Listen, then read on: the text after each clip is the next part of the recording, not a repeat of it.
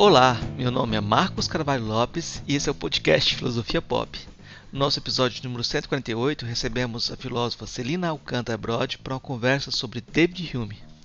O Filosofia Pop é um podcast que aborda a filosofia como parte da cultura. Sempre às segundas-feiras, a cada 15 dias, teremos episódios novos para vocês. De quando em quando vamos ter episódios de entrevistas temáticas especiais. Você pode entrar em contato com a gente no e-mail contato@filosofiapop.com.br. Você tem mais textos e informações no site filosofiapop.com.br. Você pode também seguir a gente nas redes sociais, eh, Facebook, Instagram e Twitter.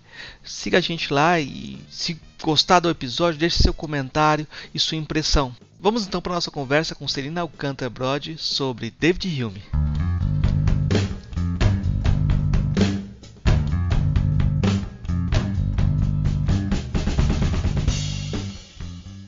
Hoje a gente conversa direto de Pelotas com a professora Celina Alcântara Brode e nossa conversa hoje vai ser sobre David Hume.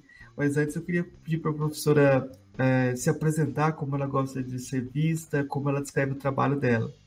Obrigado, professora, já. É, obrigada, Marcos, pelo convite aqui de participar do, do podcast. É sempre um prazer a gente encontrar esses espaços para poder trazer a filosofia para perto, né? Tanto para quem já está dentro desse mundo acadêmico da filosofia e para quem é curioso e quer saber mais. É, então, eu sou doutoranda pela Universidade Federal de Pelotas. Na verdade, a Universidade Federal de Pelotas tem sido a minha a minha casa de graduação e mestrado e eu continuo lá. É, eu me vejo assim, como que tu me perguntou como é que eu gostaria de me, me, apresentar, eu me vejo como uma eterna aprendiz. E quem estuda filosofia sabe que essa é a sensação que a gente carrega, né? A gente pode ler obras durante anos e sempre se sentir neófita nesse, nesse assunto. Então, eu gosto de me ver como uma estudante embora né, exerça também a minha profissão como professora de inglês, de línguas, e nesse, nessa batalha aí de entender um pouco mais desse mundo da, da filosofia, meu tema de pesquisa tem sido a política de David Hume, já desde a graduação trabalhei o conceito de, de hábito na política em David Hume. No mestrado fui trabalhar então o conceito de moderação a partir da teoria política dele. E agora no doutorado, então, eu fui mais para a parte comportamental e uma pesquisa um pouco mais interdisciplinar, ainda, ainda com a matriz de pensamento Humeana, mas tentando explicar alguns comportamentos do cenário político, não só atual, mas como é um cenário político que se, que se coloca, né, que são os conflitos entre tribos, né, o fechamento de grupos, grupos altamente coesos que acabam, uh, digamos que, rompendo um pouco aquela assistência mútua que a gente espera, né, dentro de, de sociedades, justamente por uma alta identificação de grupos. Isso é já no, no, meu doutorado, mas Hume está presente na minha vida, vamos dizer que desde 2011, quando eu me deparei com a obra dele e, e, e gostei de primeira mão pela complexidade que ele traz e pela utilidade que ele traz no pensamento dele pra, para pensar também a filosofia. E é isso, então. Tá ótimo, eu vou, eu vou perguntar mais agora sobre o David Hume, né? Quem foi o David Hume? é, mais assim, biograficamente ou historicamente, para a gente localizar ele no tempo para seguir os passos dele depois. Certo. Então vamos pensar assim, ó, que David Hume ele, ele escreve né, no fervor da revolução da, da ciência, ali no século né, XVIII. Ele é integrante do iluminismo escocês que é um iluminismo mais pragmático, em que sentido? É um iluminismo que está conectado com a vida comum, com a vida em sociedade e que busca, através das descobertas filosóficas, uma certa utilidade social para entender o funcionamento da vida em sociedade e buscar algumas reflexões e respostas para uh, as questões políticas e do próprio conhecimento. Então, Hume ele está dentro dessa dentro desse grupo de filósofos empiristas que e principalmente ele, digamos que ele está sendo influenciado por esse espírito da época da ciência, aonde Newton mostra que através de uma uma, uma metodologia baseada em, em experiência consegue grandes alcances e Hume tenta trazer isso para dentro da filosofia. Né? Se Newton conseguiu explicar o funcionamento do universo material através de leis físicas, como que a gente pode entender o funcionamento da vida mental através de leis de associação de ideias? Talvez a gente entre nisso aí mais, mais para frente.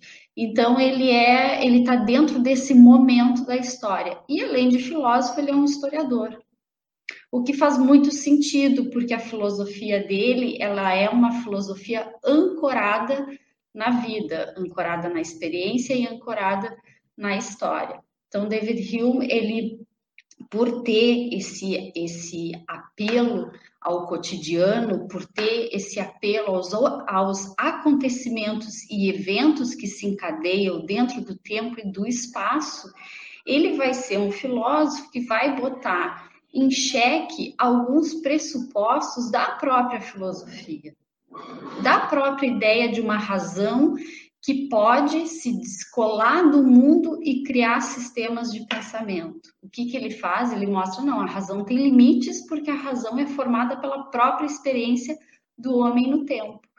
E então, to, todo esse conjunto de fatores vão influenciar na forma como ele constrói a própria filosofia dele. É, o que levou o Hume a começar a fazer suas investigações filosóficas?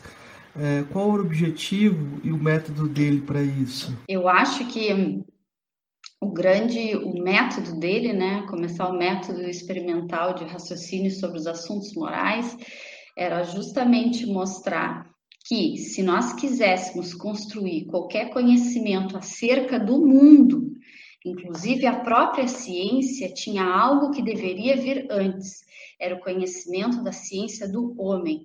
É, então, antes da gente pensar em qualquer ciência, nós ter, teríamos que pensar numa ciência do homem, e é o que ele propõe, né? Então, como que esse homem constrói conhecimento a partir de como que ele absorve esse mundo onde ele é colocado dentro? Então, o objetivo de Rimo com a filosofia é entender os limites da própria filosofia, porque ele começa a perceber que se a, se a filosofia aposta numa total autonomia da razão, a ideia de que nós, homens finitos, podemos nos descolar do mundo da experiência e criar, a partir de uma pura abstração, uh, sistemas de pensamento, ele se digamos que eles se aproximam até de uma própria ideia da, da religião. Então, esse é o objetivo dele, puxar de volta a filosofia através de um ceticismo moderado, né? Porque ele é um, um cético, porque ele vai mostrar justamente esses limites da razão. A razão ela é composta pela própria experiência do homem no mundo e a partir desses limites dado a própria filosofia, então construir um, um conhecimento, embora provável, mas empírico. Então, aproximar realmente a filosofia da, da ciência. Então, o consegue, através desse caminho aí do, do ceticismo, mostrar o quanto nosso conhecimento ele acaba degenerando em probabilidade. Por quê? Porque a nossa mente não tem acesso à totalidade do tempo e à totalidade de eventos. Nós temos que baixar um pouco o idealismo, baixar um pouco a arrogância humana e tentar fazer uma filosofia mais da vida comum, uma filosofia mais pautada naquilo que a gente observa e a partir daquilo que a gente observa chegar a conclusões gerais, a princípios mais uh, gerais. Então, acho que eu colocaria esse objetivo maior dele. Quando a gente pensa no contexto do Hume, é, eu acho interessante ver como ele vai se desviar, por exemplo, do Descartes, da noção de, de eu substancial, da noção de corpo também. É, eu acho que essas, esses dois conceitos são bons para a gente ver uma diferença e pensar o Hume. É, como ele pensa o eu, como ele pensa o corpo. Muito, Marcos, a tua, a tua pergunta ela é muito precisa, porque o que, que o que, que Hume vai mostrar? Qual foi o grande, a grande sacada dele de mostrar onde é que estava o equívoco nesse método proposto, né, por Descartes, né, da dúvida radical? É que para chegar nesse pensamento, inclusive o pensamento causal do penso, logo existo, tu não, tu, a gente não consegue fazer isso sem a experiência. Então, o conhecimento não pode começar a partir do eu. Porque a própria ideia de causalidade no mundo e a forma como a gente elabora as nossas crenças sobre os eventos conectados e a ideia de que uma coisa causa outra, ela parte da própria experiência. Então, eu preciso ter uma mente que entra em contato com o mundo que vê esses objetos do mundo se associando e a partir dessa associação regular, então eu tenho a ideia de causalidade. Embora o princípio de causalidade seja uma lei de associação das ideias, mas essa razão que, que, que Descartes separa né, do, do mundo, do, do corpo, em Hume, essa, ele vai dizer assim, não, porque essa razão ela é formada por coisas anteriores a ela mesma.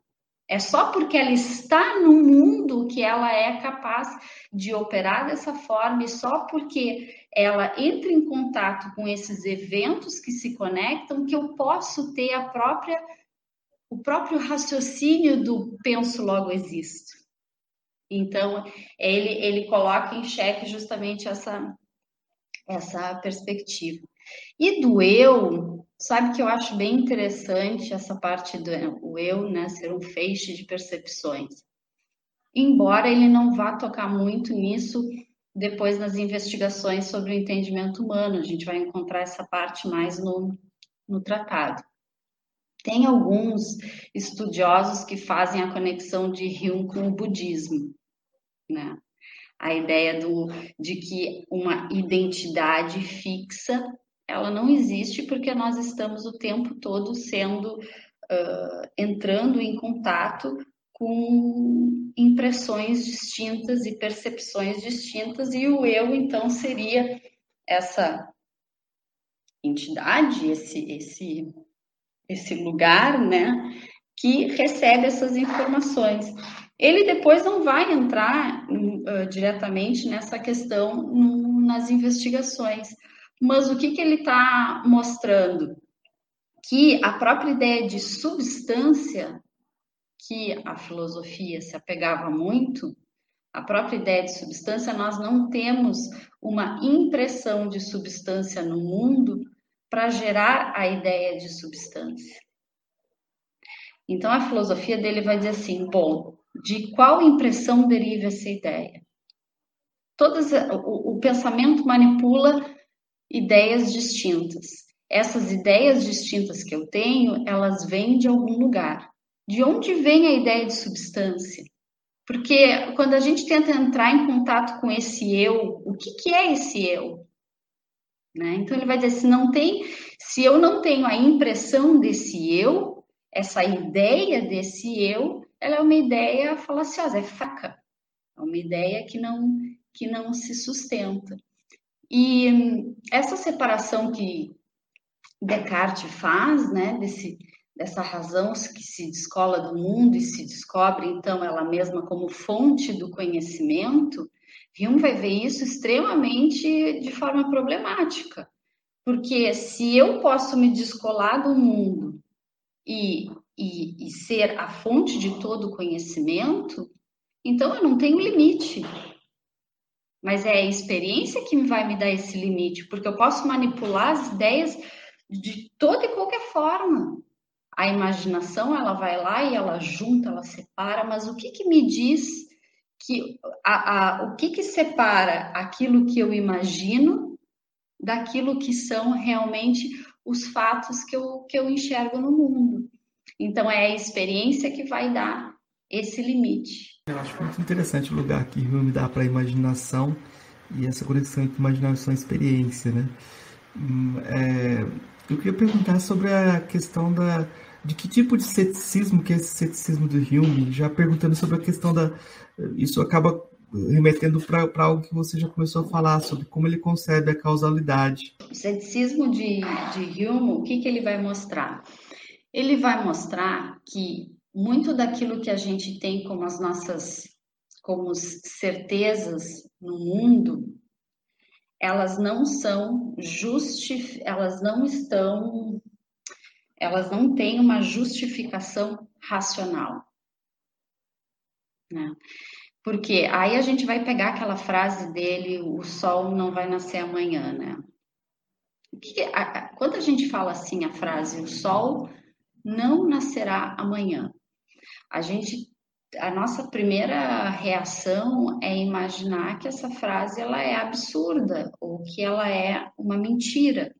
O que, que ele vai dizer? Que no mundo dos fatos, algo tão improvável quanto a frase o sol não nascerá amanhã pode ser absurdo, mas não é uma contradição. Porque eu não tenho como provar que o sol vai de fato nascer amanhã, porque eu não tenho como ter acesso à uniformidade da natureza. Embora as nossas crenças estejam pautadas nessa certeza que, mesmo que a gente queira suspender, a gente não consegue. Todos, então, são compensações psicológicas o hábito entra como uma compensação psicológica para aquilo que a razão não dá conta.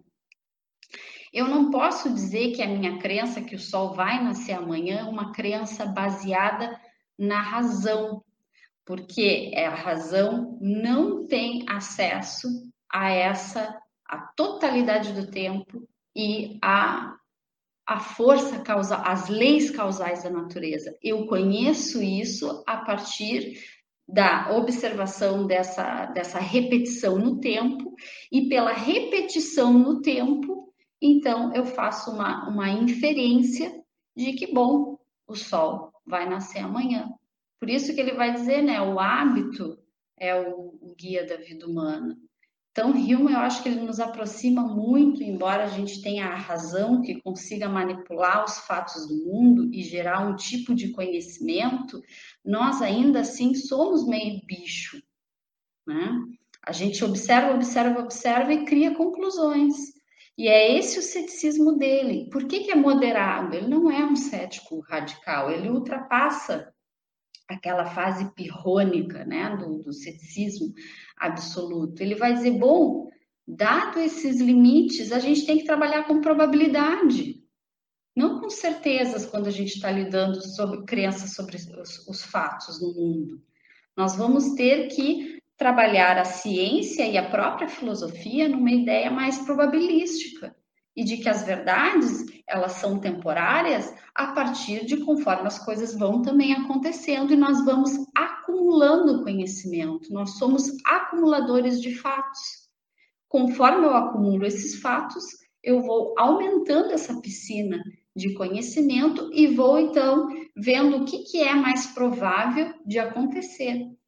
Esse é o ceticismo dele nasce dessa ideia de que até mesmo as nossas crenças mais básicas, como a ideia de que uh, algo que eu faço repetidamente tem o mesmo efeito, elas funcionam, mas elas não estão pautadas na razão, elas estão pautadas na experiência. Isso, de, isso parece que, ai meu Deus, mas e agora? Não, tranquilo, funcionou até então, vamos pelo hábito. Né? Então, o hábito faz isso, ele é essa compensação psicológica para aquela fundamentação que a razão não pode nos dar. Você falando assim, eu, eu fiquei lembrando de pessoas explicando isso, né?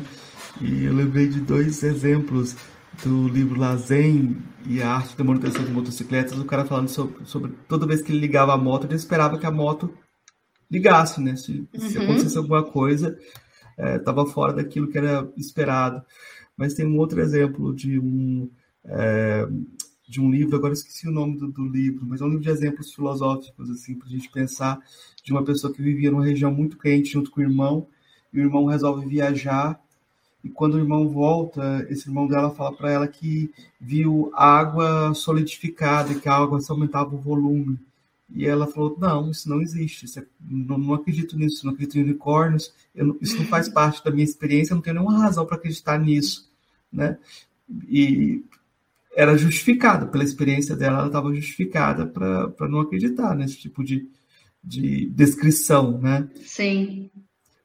Porque é, você vai sempre partir daquilo que é habitual e aquilo que você vivencia, né? Mas nesse sentido, eu, eu acho que eu acho que é o grande, o grande, grande ponto é como ele faz o salto, a passagem dessa concepção de hábito para as consequências políticas disso. Uhum. Né? Uhum. Como, que uh, há essa, essa transição em termos de moral? Então, essa a minha a minha dissertação foi mostrar que todas essas conclusões epistemológicas que a gente está discutindo agora, esses limites da razão e esse, e esse homem preso no tempo, na experiência, como é que isso vai influenciar as ideias políticas de Hume? Porque ele, como eu falei lá no início, né, ele é um historiador, ele, ele se nega a, a, a pensar uma política que não esteja baseada no, no caminho, nesse caminhar desse homem caótico, selvagem e que daqui a pouco constrói instituições e sociedades complexas e comércio e direitos. Da onde vem tudo isso e o que, que o hábito tem a ver com isso? Então, o Hume ele vai, por exemplo, se diferenciar dos contratualistas da sua época, porque ele vai entender que as sociedades que inclusive a gente pode pensar contemporaneamente, pensarmos a nós mesmos hoje, elas são desdobramentos da necessidade adaptativa do homem de alcançar estabilidade. Só que o que, que ele mostra? Claro, ele não tinha, na época que ele escreveu, Darwin não tinha, né? Não tinha nem, nem nascido. A gente não tinha, sequer tínhamos psicologia que aí essa outra, o ceticismo da razão entra também na moral, né? Ele vai dizer que a razão ela é escrava das paixões. O que, que o Hume está dizendo? Que no âmbito da ação, toda e qualquer ação do homem, ela tem um vínculo de afeto, um vínculo emocional, né? Não, não tem como ter uma ação e desvincular ela de qualquer qualquer motivação emocional. Uh, mas eu não vou, não quero fugir do, do assunto, mas para conectar esse, do, o hábito com, com a política. Então, esse homem que, se, que, que começa, digamos assim, com sociedades menores, ele vai começar com regras de justiça bem simples. Em sociedades pequenas, o, o, as regras de justiça que eram estipuladas, que tinham muito a ver com estabilidade de posse, digamos assim, elas poderiam ser controladas pelos próprios membros dessa comunidade, aonde cada um observa o outro e garante que essas regras de justiça sejam cumpridas. Ele vai mostrar que regras de justiça elas nascem no próprio na próprio âmbito familiar ali né, com irmãos, onde tu come... tem que dar conta da distribuição de bens. Se nós não tivéssemos o problema da escassez de bens, regras de justiça seriam inúteis. A, nós formamos convenções de justiça, convenções sociais, a própria ideia de convenção de tempo, né, o calendário, porque sete dias da semana? Né? Vamos pensar, a gente faz ali, divide o, calendário, a semana começa na segunda, termina no, no domingo, é uma convenção, né? Uma convenção social. Essas convenções, elas nascem dessa nossa necessidade de nos adaptar a partir de acordos que buscam uma vantagem mútua. E nesse mutualismo, nós atingimos a estabilidade. a estabilidade e a, nós aprimoramos a nossa segurança e a nossa força. Porque se nós compararmos o ser humano com os outros animais da, da natureza, nós estamos em desvantagem. Podemos ser racionais e criar sistemas de abstração e regras de justiça, direitos, deveres e tudo isso, só que uh, nós não temos a mesma força de um leão para caçar, nós não temos metade das coisas que os outros animais sobrevivem na natureza, nós não temos. Nós dependemos do quê? De coordenar e cooperar um com os outros para o quê? Para sobreviver. A busca pela sobrevivência, ela passa pela necessidade de a gente encontrar acordos mútuos que nos garantam a estabilidade da sociedade com o passar do tempo e o pensamento causal, nós internalizamos isso de uma forma tão forte, nós moralizamos as regras que nós criamos, porque elas são condição de possibilidade para a nossa própria existência em sociedade. E isso é fruto do quê? Do hábito. Quando uma criança, se a gente pensar que uma criança nasce no mundo, tem várias palavras e conceitos que a gente já tem como conceitos que já estão dentro da nossa rotina, direito, deveres. O que que Hume vai dizer? Só que antes da palavra direito, dever ter qualquer significado, algo aconteceu antes. E é justamente o hábito que firma. São os testes do tempo. E sobrevive aos testes do tempo porque é extremamente útil e indispensável. E tudo aquilo que é útil e indispensável, nós consideramos como um bem, nós valorizamos. Então, é, é aí que vai entrar o, o, hábito na política. Por isso que Hume, ele vai, por isso que eu fui buscar né, a questão de moderação. Hume, ele vai bater nessa tecla. Se a gente chegou até aqui e não foi fruto da razão, porque todas essas convenções que foram se desdobrando ao longo do tempo, que nós conseguimos atingir sociedades extremamente complexas, com, esquema de, com esquemas de ação, de manejo de conflito e de alta escala, de grande escala, e se tudo isso é muito maior do que um, uma teoria, um sistema criado por um único indivíduo, e sim produto de tempo em cima de tempo, de causalidade em cima de causalidade, eu não posso achar que pela arrogância da, da, da minha ideia eu consigo então construir um mundo perfeito ou melhor, destruindo tudo isso. Eu posso reformar. Aí entra né, o hábito, né? Por isso que ele é um moderado, ele vai ser moderado na política. Eu posso reformar.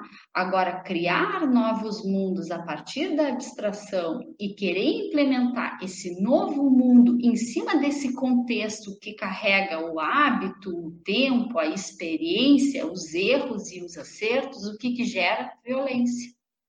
Porque no momento que eu acredito que a minha razão atingiu um conceito perfeito, axiomático, um princípio uh, puro, digamos assim, isso não na política, né, falando.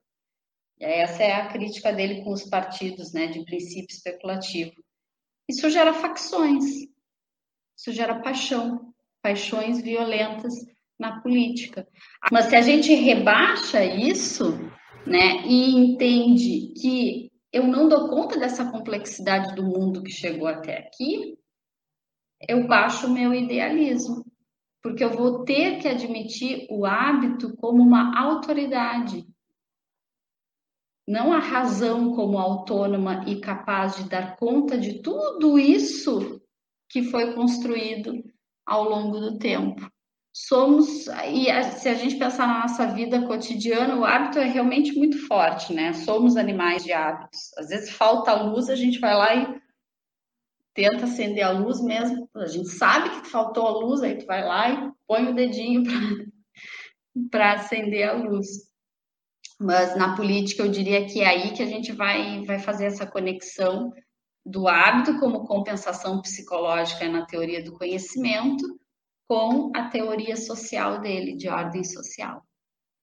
Uma descrição que eu acho interessante que é de, da justiça como lealdade ampliada, né, para descrever essa concepção humiana, né, que você está sempre ampliando o seu círculo de lealdade e de identificação. Sem essa identificação sentimental, você não consegue é, ampliar esse círculo, não é? Exatamente. E aí eu acho que tem um papel muito interessante da, das emoções, mas eu, eu acho que eu vou trazer um, um contra-exemplo, um, um, dos grandes problemas do Hume hoje, que apesar dessa descrição é, prudencial, a gente não falou dentro desse conceito de prudência, mas uhum. é uma descrição de, de, de, você avaliar pelo hábito, né? Uh, se você consegue pensar o outro, aí a coisa se complica, né? Bastante. Eu estou pensando nos exemplos de racismo extremo dele. Uhum, uhum, uhum. Então aí eu, eu acho que esse é um contra-exemplo bem problemático, porque ele a preservação de uma sociedade racista que trata o outro de forma é, objetificada, destrutiva, até que ponto que isso é você se manter isso, né? Uhum. É prudente e não a uhum. forma de quem sofre a violência vê como radical. Quem vê o texto, os textos do Hume sobre os negros, vê como extremamente radical, né? uhum. né? Ótima pergunta. Até agora, uh, fazendo o link com essa questão da, da prudência, uh, talvez assim quem escute, ah, então tudo que o hábito, tudo que o hábito constrói é necessariamente positivo? Não. Por isso que aí vai entrar a mesma a mesma regra para julgar os, os, os fatos, né? Vai entrar também na política. Eu não preciso jogar fora tudo eu posso corrigir, né, através da razão, aí pensar na questão da moral, o próprio espectador imparcial e todo, todo, todas as ferramentas de análise uh, moral.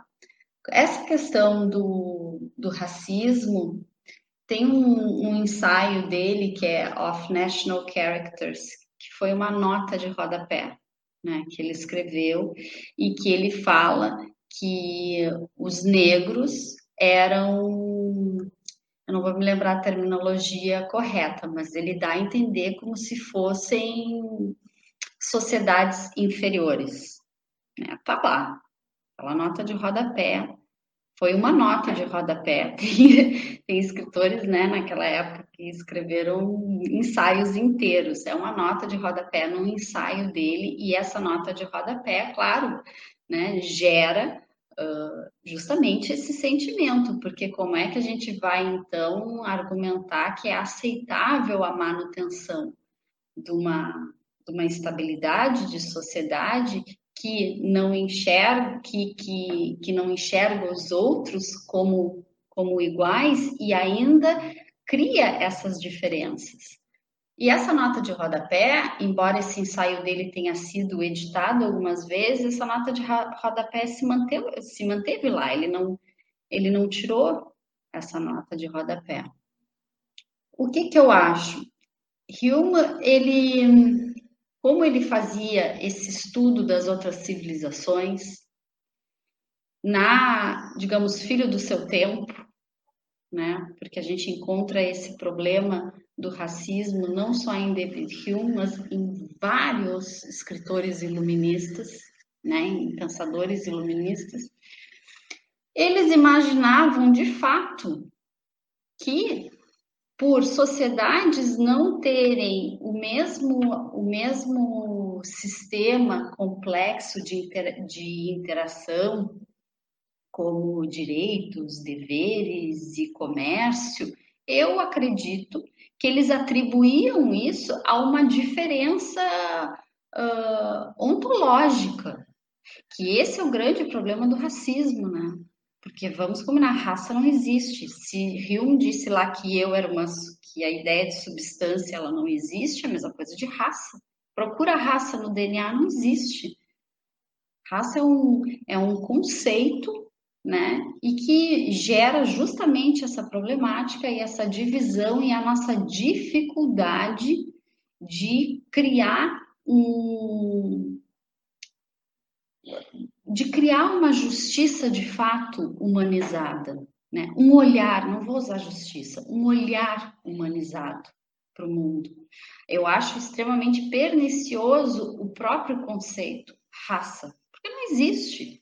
Né? Só que Hume é isso, ele é, ele é filho desse tempo onde a moral não era inclusiva aonde a moral não tinha se expandido, embora já naquela época existiam movimentos de pensadores contrários né, a isso. Mas eu vejo que talvez essa associação dele, essa nota de rodapé dele, que, que, que gera toda essa polêmica, esteja atrelada a essa ideia de desenvolvimento civilizatório. E que eles acreditavam realmente naquilo. infelizmente, né? acreditavam, inclusive, que existia essa diferença de mais inteligentes, menos inteligentes, e reproduziam isso nos seus, nos seus escritos. Né? Só que a moral, se a gente for pensar no, no âmbito de teorias uh, evolutivas, assim, contemporâneas, a nossa moral ela foi ganhando expansão nós, no momento que a gente não precisou do embate de grupos e tribos, nós, a nossa moral, como, como uma questão adaptativa, ela foi criando recursos para ser inclusiva e não precisar mais dessa, dessas diferenciações, não só de raça, mas como etnias ou pessoas de nacionalidades, né? diferentes. Agora, eu vejo assim, ó, se a gente pegar, porque se a gente pegar a teoria dele política e, e pegar os pontos positivos, ela é uma teoria que ela permite diversas reformas, porque ela é dinâmica, ela é permanente. O meu trabalho do mestrado era tentar mostrar como é que esse conceito de permanência e mudança caminham na política, porque a gente não pode dizer que tudo muda, a gente não muda a Constituição o tempo todo. Né?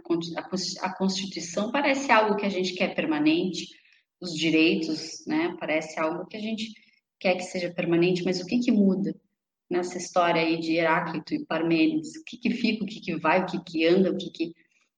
Se a gente pegar a teoria dele, ela permite que exista, então, um, uma moldura permanente de regras de justiça, aonde, aonde uh, os acordos sejam mutuamente vantajosos, né, os direitos da liberdade, direitos de associação e outras coisas mais que nós já consideramos hoje em democracias como inalienáveis, né?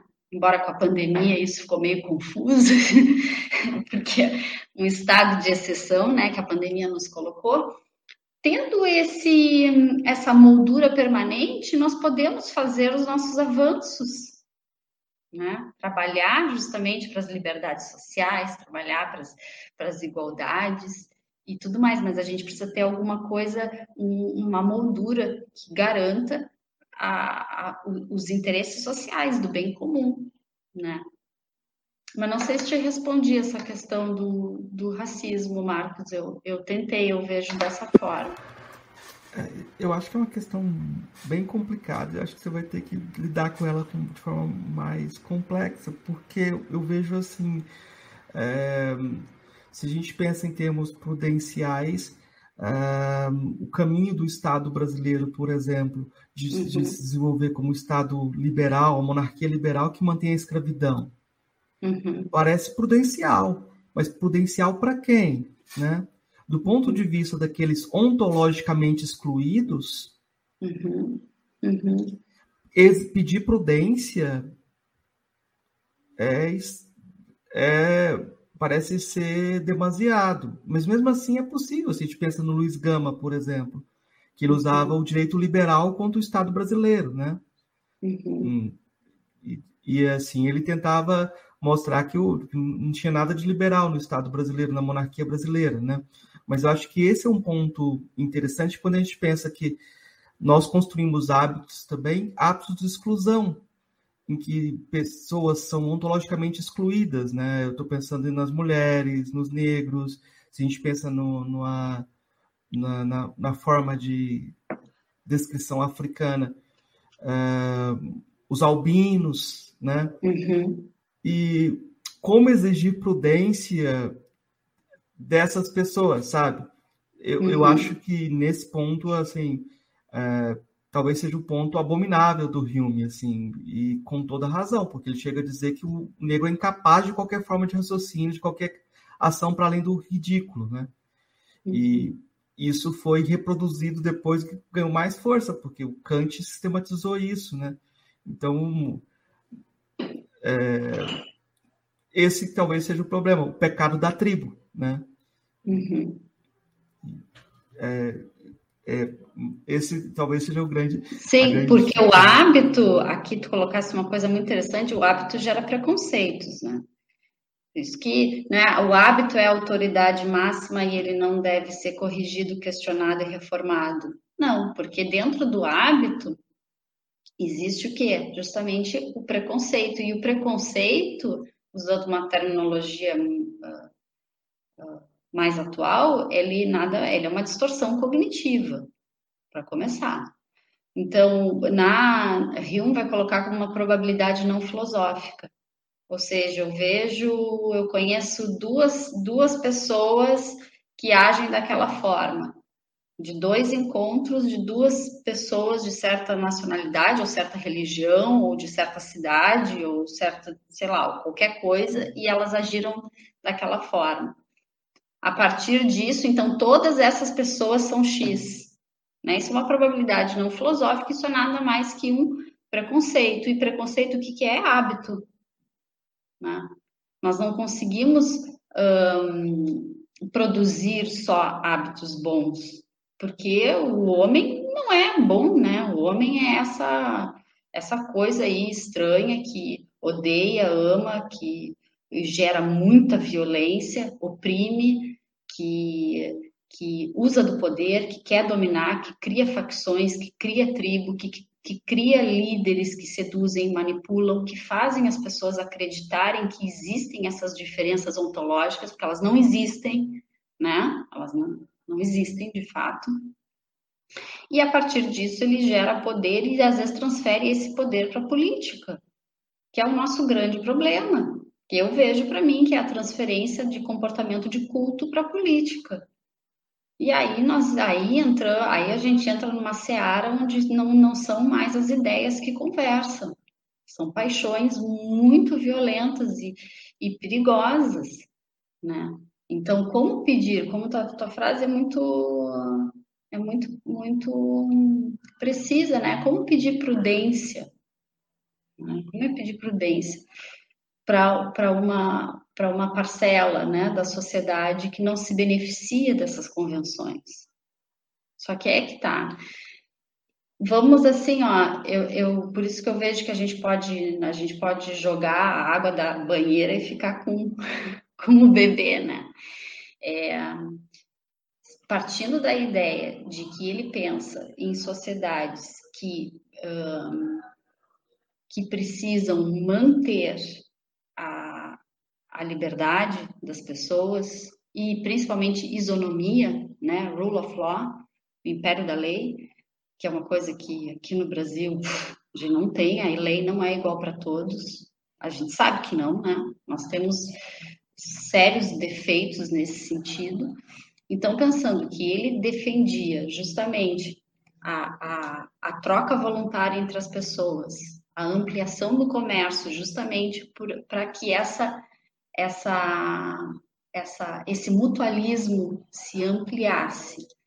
E instituições que garantissem as regras de justiça, sendo as regras de justiça a estabilidade da posse, e por posse aqui, Hume não está se referindo à propriedade privada, porque propriedade privada para ele não tem a ver com terreno, coisa assim, tem a ver com toda a relação que eu tenho com os objetos externos ou os próprios membros do meu corpo ou, a, ou a, os meus bens de espírito. Todo mundo quer a sua estabilidade, quer a estabilidade da sua saúde, a estabilidade do seu bem-estar, a estabilidade do, da sua mão, do seu braço, da sua perna, do seu ser, né? Se a gente pensar que ele, que a teoria dele é, é, prioriza uma política que garante que isso não vai ser derrubado, que é justamente isso que foi, que foi derrubado, se a gente pensar em totalitarismos, isso cai por terra, essa garantia cai por terra, e aí o que toma conta justamente é uma outra, um outro sistema de ideias completamente diferentes. Nós podemos fazer essas reformas, podemos não, devemos fazer essas reformas. O, Hume estava sendo extremamente preconceituoso, baseado no hábito, né?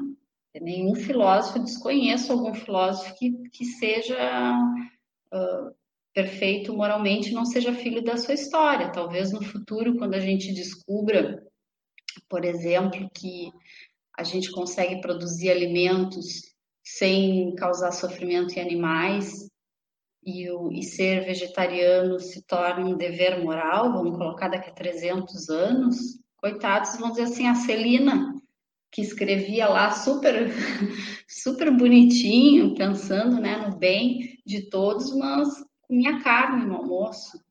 Então, fazer essa. Eu acho que as críticas têm que ser feitas, elas têm que ser levantadas e elas têm que ser conhecidas.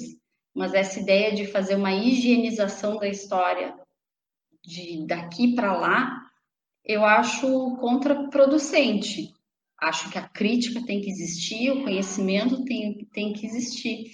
E isso é um grande problema que a gente está enfrentando.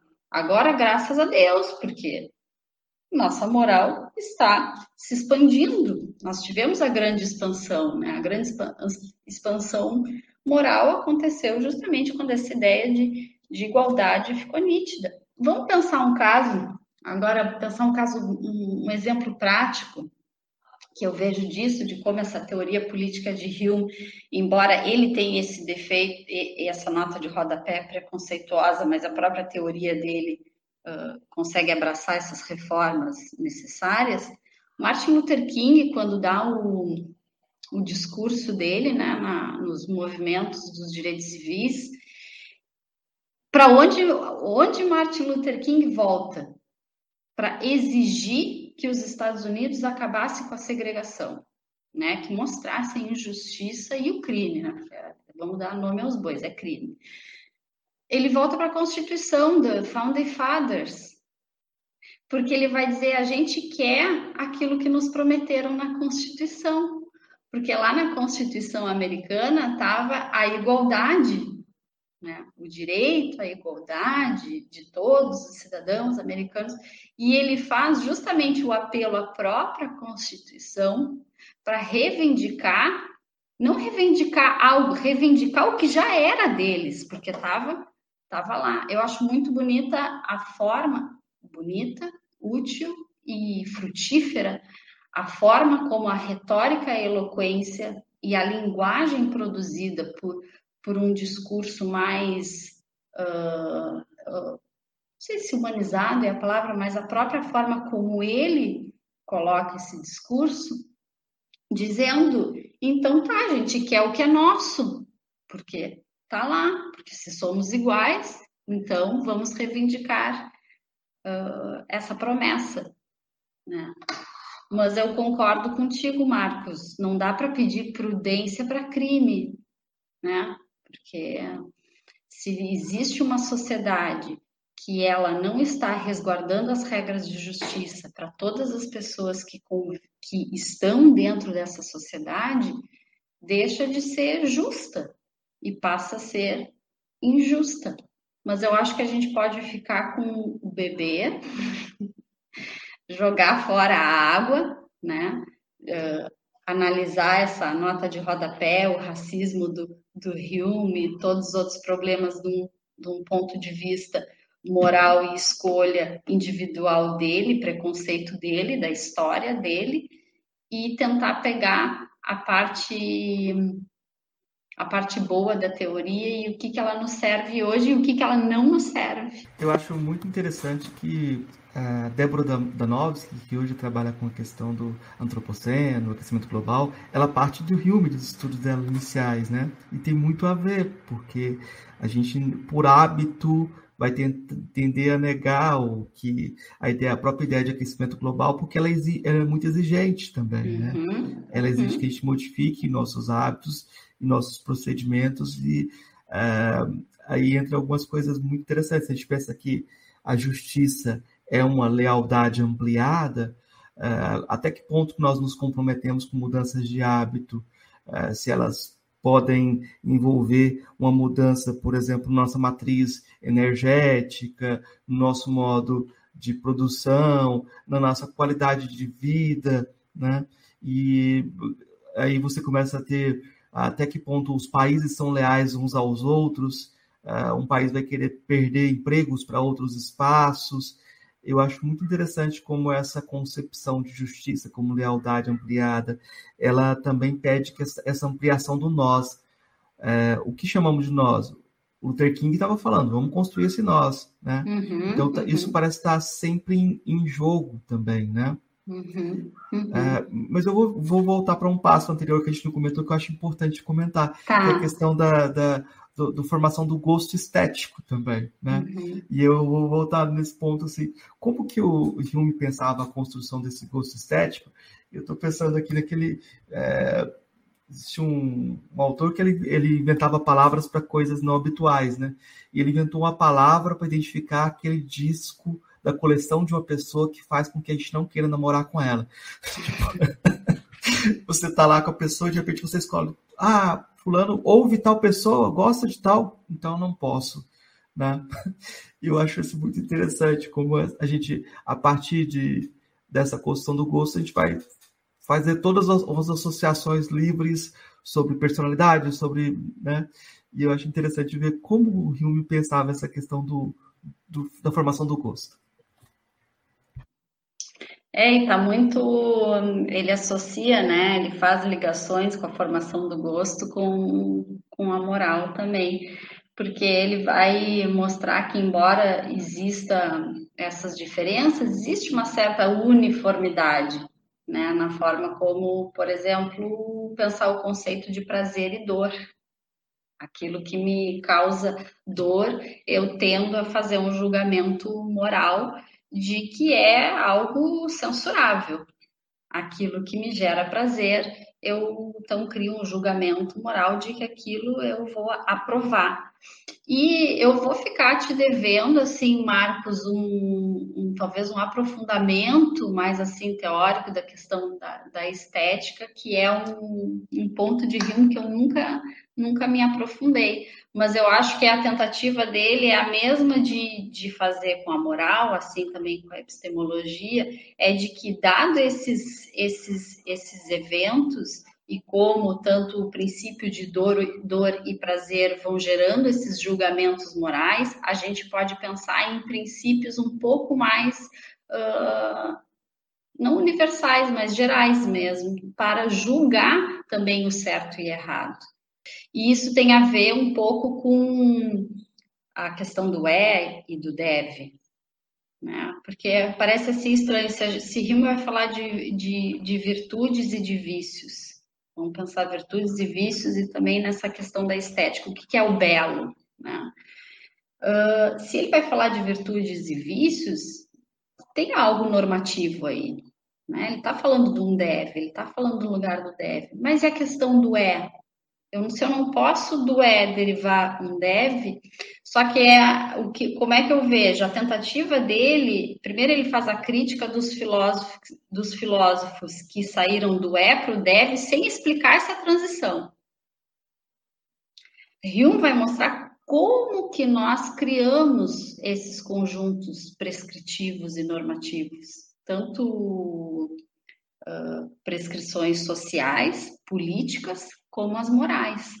Então sempre vai ter, eu acho que assim, é difícil da gente combinar esses elementos da subjetividade, daquilo que é o particular. Eu vejo que essa é a grande tentativa da filosofia em todos os ramos dela, seja a filosofia da mente, filosofia da ciência, filosofia política, como é que a gente vai abraçar o particular com o universal e como é que essas coisas se combinam minima, de forma minimamente coerente. E na moral, que tem a ver que ele faz esse link com, com a estética, de certa forma, aquilo como a gente recebe como belo tem uma uniformidade. Né? Se eu me deparo com uma cachoeira, uma cachoeira linda, lá, Foz do Iguaçu, nunca fui, vejo fotos, deve ser maravilhoso. Aquilo, né? Acho que a, a, a sensação de prazer e de beleza, nós tendemos a, a enxergar isso como algo geral. Né? Assim como se eu vejo uma cena de violência, por isso que ele vai dizer né, no assassinato, onde é que está? Onde é que está o vício? Está na bala que atravessou? Tá, né? Não está nos fatos, está naquilo que eu sinto diante daquilo que eu vivo. Então, é esse exercício do sentir e do pensar. Nesse sentir e pensar, e é onde a gente tenta criar essas regras, tanto regras estéticas, o que, que é arte, o que, que é belo, o que, que é certo, o que, que é errado, o que, que é moral e imoral, tem essa conta que a gente sempre tenta fechar ela da melhor forma possível e sempre ficam furos que é entre a subjetividade e o universal.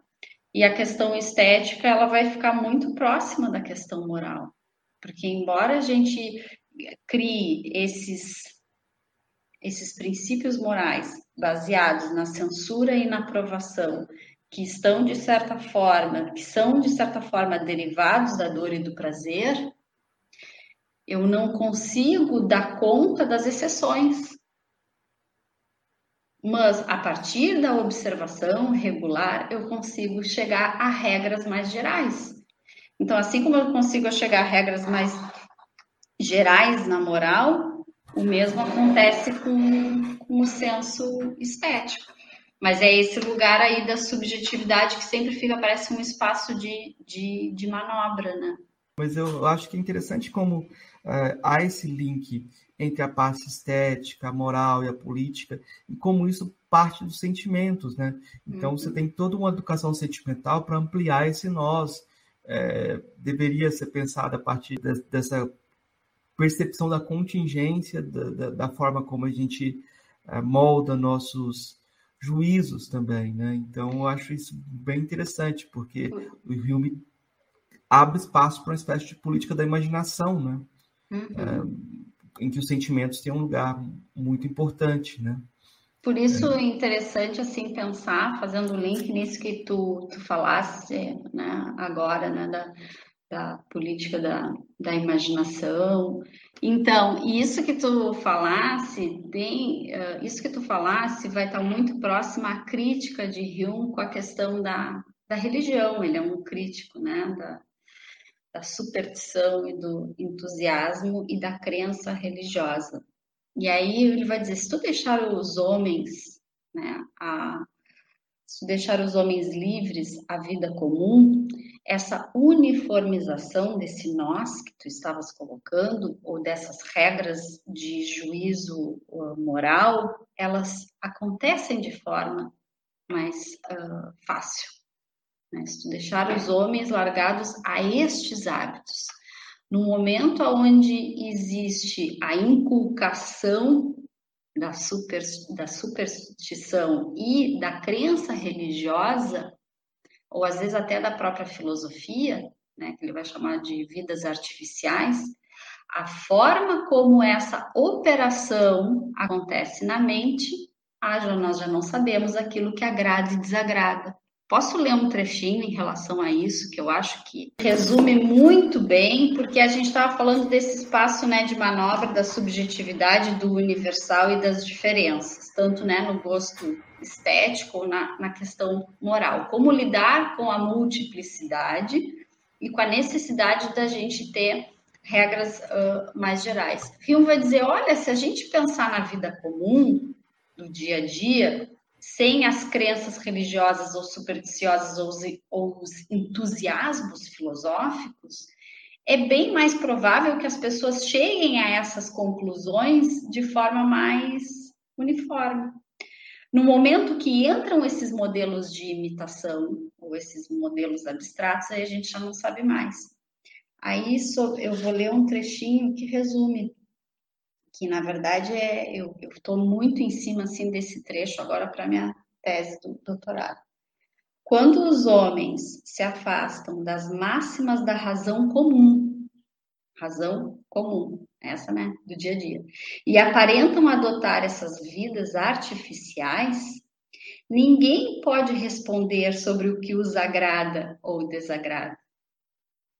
Eles se movem em um elemento distinto do resto da humanidade e os princípios naturais de sua mente não operam com a mesma regularidade que apresentariam se fossem deixados a si mesmos, livres das ilusões da superstição religiosa e do entusiasmo filosófico. E aí, nesse conceito de vidas artificiais, que eu estou me debruçando aqui para a tese né, do doutorado, que eu estudo os fenômenos de culto, que é outra coisa que dá pano para manga, eu tento, tentei descobrir, estou tentando descobrir o que seria então esse se move em um elemento distinto do resto da humanidade. O que, que acontece quando um grupo de pessoas elas uh, se fecham dentro de um, de um sistema de ideias ou para seguir um líder, de forma que elas ficam quase irreconhecíveis para aqueles que estão de fora. Né? E aí, onde é que eu vou tentar olhar, fazer esse recorte desse fenômeno em exemplos práticos? Eu fui para dentro dos cultos. Quando eu falo culto, eu penso lá o Jim Jones. Nós temos que dar conta disso. Essas pessoas seguiram ordens, né, de forma voluntária. Voluntária porque elas vão sendo tomadas, aquilo vai tomando de forma gradual, pensamento, sentimento, tem muito sentimento. Porque o sentimento é isso, é só sentimento bom, não. São, são vários sentimentos que se intercalam ali e que vão formando essa, esse grupo coeso, aonde quem olha de fora, a gente já não sabe mais o que agrada e o que desagrada. Por isso é a crítica de Hume às virtudes monásticas. Ele de celibato, jejum, alienação. Ele disse: olha, isso para quem está de fora não faz sentido nenhum, não é virtude para quem está de fora. Não são virtudes sociais. Virtudes sociais eu entendo, tu entendes. A gente pode estar em subgrupos distintos, mas a gente ainda tem um, um, um grupo geral do nós, né? E aí as virtudes monásticas não. Elas, elas, elas são virtudes apenas dentro daquele grupo. Aí, se a gente olhar os cultos, que é isso que eu estudo, vários, é, o Jim Jones, eu publiquei um, um ensaio no Estado da Arte sobre Heaven's Gate, que era aqueles que acreditavam que havia uma nave espacial e cometeram suicídio, né? Uh, tem aquele do Bhagwan Rajnishi, tem o... Ih, vários, tem aquele do do japonês Soho Asahara, do Ayum Shiriuki, que ele liberou gás nos metrôs de, do Japão. Todos eles of ofereciam vidas artificiais para esse grupo de pessoas. E eu acredito que o que o Hume está querendo dizer aqui é que se a gente deixasse as pessoas livres da ilusão supersticiosa, a gente teria uma maior regularidade, não só no conhecimento acerca dos fatos do mundo, mas uma maior regularidade também na moral, também naquilo que a gente entende como censurável ou como uh, agradável. Só que não é assim, porque assim como o hábito construiu as nossas convenções de justiça, que, que a gente tem como, como quase sagradas hoje em dia, porque essa sensação, esse é o sentimento que a gente tem com, em relação àquilo que a gente entende como direito, de que aquilo é sagrado. Assim como o hábito construiu essas convenções de justiça, assim como o hábito constrói o nosso vocabulário, assim como ele constrói a nossa ciência, ele constrói deformidades. ele também constrói essas deformidades. E no momento que a gente tem o uso desses sistemas artificiais de pensamento sendo uh, usados através da, da retórica, da eloquência, onde há uma manipulação das pessoas, a gente se assusta. Eu me assusto. Foi por isso que eu fui pesquisar isso. Me lembro que eu tinha 14 anos, eu vi uma imagem, antes eu estar na filosofia, uma imagem daquele do Jim Jones, eu só pensava, gente, como é possível? Mas se a gente olhar para trás, como é possível tudo que aconteceu? Os totalitarismos todos e todas as mortes dentro da política, e, entende? Então, é o hábito, hábito, hábito, mas está dentro disso, né? Tanto essas coisas perniciosas criadas pela própria crença religiosa que, que se, né, se, se cria, se, se manifesta aí há anos na história da civilização, com as coisas positivas, com a ideia de que uh, eu quero de interesse mútuo, de bem comum, mas era isso que eu ia dizer, que se a gente se nos deixassem pelo menos livres dessas superstições, eu acho que a regularidade na forma como a gente concebe os valores seria um pouquinho mais uniforme. Eu fiquei lembrando de um, de um exemplo de um riobiano também, que é o Luiz Eduardo Soares. Ele também tá, tem essa perspectiva de que, na moral, é, a ideia de justiça como lealdade ampliada é uma grande teoria ainda, né? E pode ser um guia interessante. Mas ele cita um exemplo, talvez, daqueles que são impensáveis, né? E eu acho que é isso que eu falei quando tentei apontar o exemplo da questão do racismo. Ele conta a história do Marcinho VP, uh, ah, por exemplo, que era um traficante do Rio de Janeiro, que quando era criança, eh, eu já vi, encontrei um vídeo dele bem pequeno, ele falando que queria ser desenhista e queria uh, viver disso, mas acha que, que não iam dar essa oportunidade para ele. Depois ele se torna traficante, aí ele é, não tem nada para amenizar a violência que ele pratica, e é, ele começa a ganhar notoriedade porque ele negocia a entrada do Michael Jackson no morro lá, Dona Marta, Santa Marta, e o, o o Moreira Salles o entrevista, né, e percebe que ele tinha uma articulação interessante de ideias e é, uma crítica, inclusive a posição dele. E o Moreira Salles começa a levar livros para ele ler, como Maquiavel, e ele lê e depois debate os livros. O Moreira Salles é, pergunta para ele: por que, que você não foge dessa vida? Por que, que você não vai embora? Ele fala: não, tem, não tem caminho para fazer isso, não tem a uhum. possibilidade uhum. de fazer isso. Moreira Salles resolve. É, o João Moreira Salles compra a biografia dele. Fala assim: olha, eu vou comprar, eu escrevo sua biografia que eu vou comprar ela. Essa oportunidade, né? E ele vai embora, ele foge, vai para o Paraguai e lá começa a escrever a biografia e mandava ela e o Moreira Salles mandava o valor do, do, do tratamento dessa biografia. A polícia descobre isso e exige dinheiro do Moreira Salles para não denunciar. e na época o Luiz Eduardo era subsecretário de Segurança Pública, ele é procurado e ele fala para o Moreira Salles então ir na, na, na, mídia e contar o que estava acontecendo. A mídia só coloca a notícia. É, traficante bancado por banqueiro, uma coisa assim. Sim. Cineasta financia traficante, etc.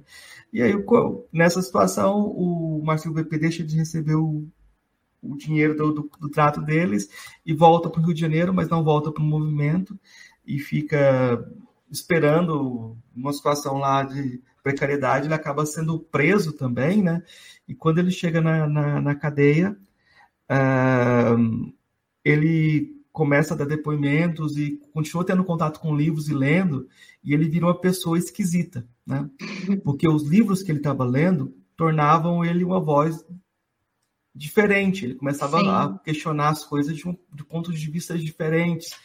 Ele lia, como eu falei, é, Sérgio Buarque de Holanda, Machado de Assis. É, ele estava lendo essa alta literatura, vamos dizer assim, né? Uhum. E os depoimentos dele sobre a questão da violência começam a incomodar, porque uh, ele não fala como um bandido, Uhum. Ele não ocupa esse lugar.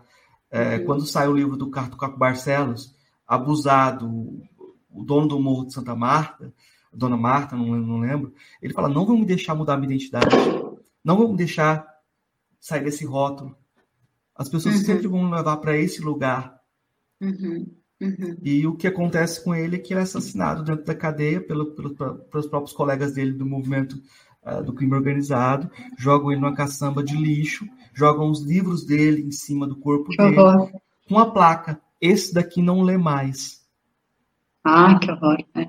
Uhum. Mas é, essa placa, esse daqui não lê mais, é, leva a gente a pensar do lugar da literatura, dessa política da imaginação. Né? Uhum e da possibilidade que a gente tem ou não de imaginar a recuperação dessas pessoas, né? Uhum. Que elas uhum. continuam sendo o impensado da sociedade. Eu acho que é um, um exemplo interessante, porque o Luiz Eduardo vai vê-lo numa perspectiva riumiana também, né? Uhum. E, e como o Marcinho VP é impensado fora dessa posição, desse rótulo desse, habitual que colocaram nele, como se a identidade dele não pudesse ser redescrita, né? é, se, como se não pudesse com as leituras e com uh, modificar a sua vida, né? Então aí há uma, uma certa uma certa maldade da sociedade que fala de recuperação, mas não deixa espaço para ninguém se recuperar ou se modificar, né? E eu acho Sim. que isso também é um, talvez seja um outro ponto de fechamento também que é interessante pensar. Uhum. Desculpa pelo exemplo longo, mas achei que ele era importante pensar a, a, a, sociedade brasileira, né? Eu acho que ele é ele é o mote da minha tese de doutorado, sabe? Minha tese de doutorado. Ai, que legal, Marcos! Adorei assim ver um super exemplo, né? De mostra como nós essa existe um confinamento do sujeito numa identidade posta, seja ela de grupo, seja ela de status social ou, e como esses confinamentos eles criam bifurcações mentais tão grandes, tão grandes que bloqueiam a imaginação. Sim. E a literatura, eu acho ela assim fantástica. Se hoje você me pergunta, ah, não sei o que filosofia, eu digo, olha que literatura também, porque a literatura ela vai te colocar em conexão com esses sentimentos na vida de um personagem com os pensamentos de um personagem, aquilo te amplia o mundo, amplia o mundo da imaginação, amplia o mundo dos sentimentos. E isso, esse teu exemplo assim mostra o quanto esse confinamento das identidades, seja ele pelo rótulo do, do bandido ou o rótulo que a sociedade coloca, o quanto isso gera barbárie, inclusive gera barbárie na própria tentativa dele de recusar esse rótulo entre aqueles que carregam o mesmo rótulo. Uhum. E eu acho que isso a, a, psicologia explica também super bem. Sim, sim. O, o Luiz Eduardo até fala, se ele estivesse lendo a Bíblia, ele seria aceito. Seria um livro só, seria mais previsível, né?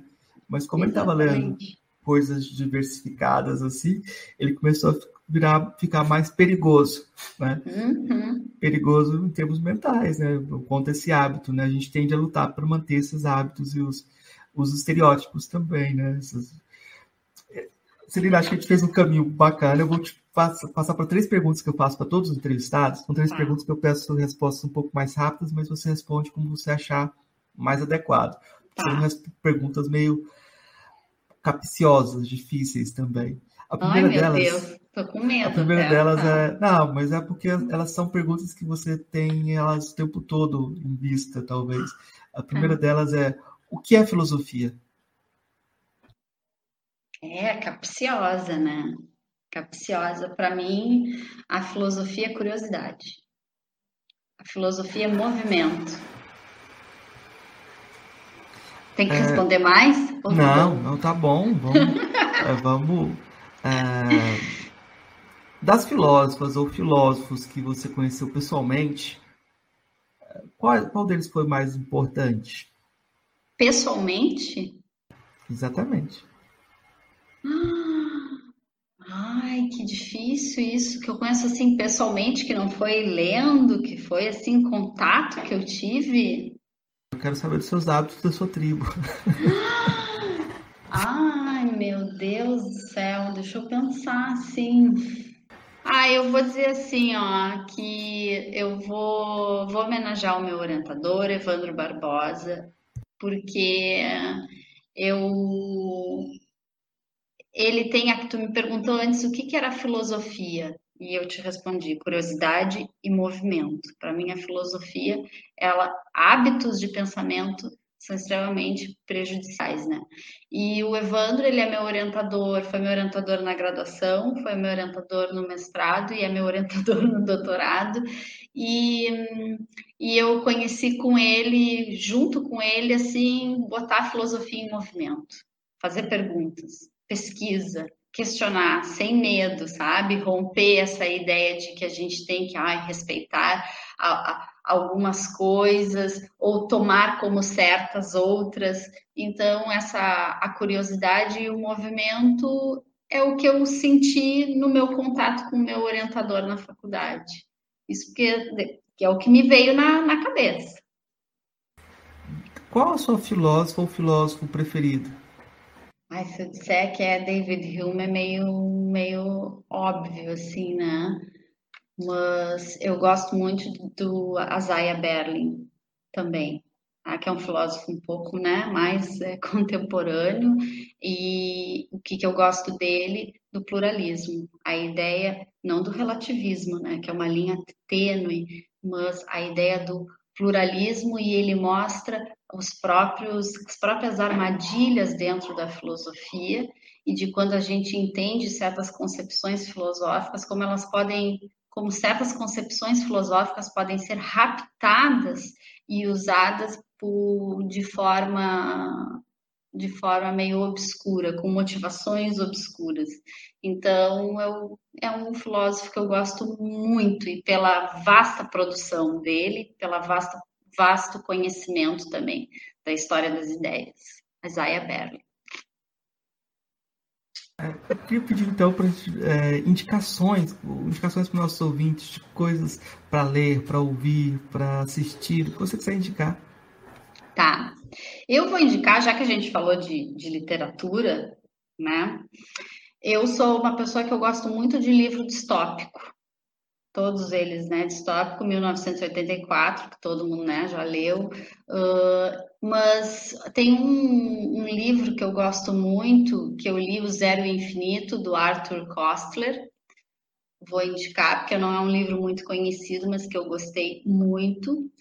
Uh, vou indicar um que é um clássico que eu li ano passado e que mostra bem essa questão do, dos hábitos e, e do andamento assim da sociedade, como o homem se encontra, o homem, a mulher, as convenções. É o Tolstói, Ana Karenina. De da filosofia, deixa eu pensar aqui. Ah, eu vou. Eu tô com um livro aqui na minha frente, vou indicar ele, da Anne Applebaum, o, o Crepúsculo da Democracia, como o autoritarismo seduz e as amizades são desfeitas em nome da política. Eu acho que é bem sugestivo, né, para o momento. Ela fala na questão da, da Polônia, como que o, o Estado foi se tornando um Estado unipartidário, como que isso acontece, como que ele desmancha aquilo que a gente estava falando dessa imaginação do nós. Então, é um livro, ela é uma jornalista reconhecida, ganhadora de prêmios. Então, de literatura é isso. De filosofia, o que, que eu posso indicar? Ah, eu vou indicar um livro que do que eu gosto muito porque mostra dois estilos da gente pensar o dever do Estado e a atitude diante da política, que é um do Michael Oakeshott, a política da fé e a política do ceticismo. Tá ótimo. Uh, eu vou indicar, eu vou só pontuar aqui, eu estou falando do Márcio Amaro de Oliveira, Marcinho VP, Márcio Amaro de Oliveira, porque tem outros Marcinhos VPs. E aí eu vou indicar o filme Notícias de uma Guerra Particular, que é esse filme que foi a aproximação do, do, do dele com Moreira Salles, né?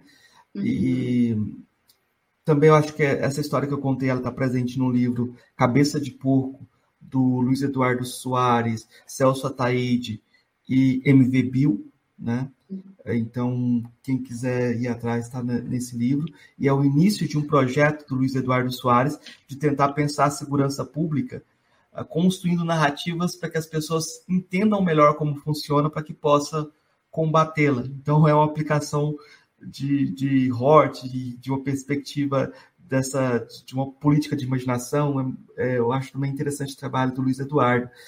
É, tem um livro que está em inglês que do Kwame Antônio Apiá, que é mentira, as mentiras que nos unem, né?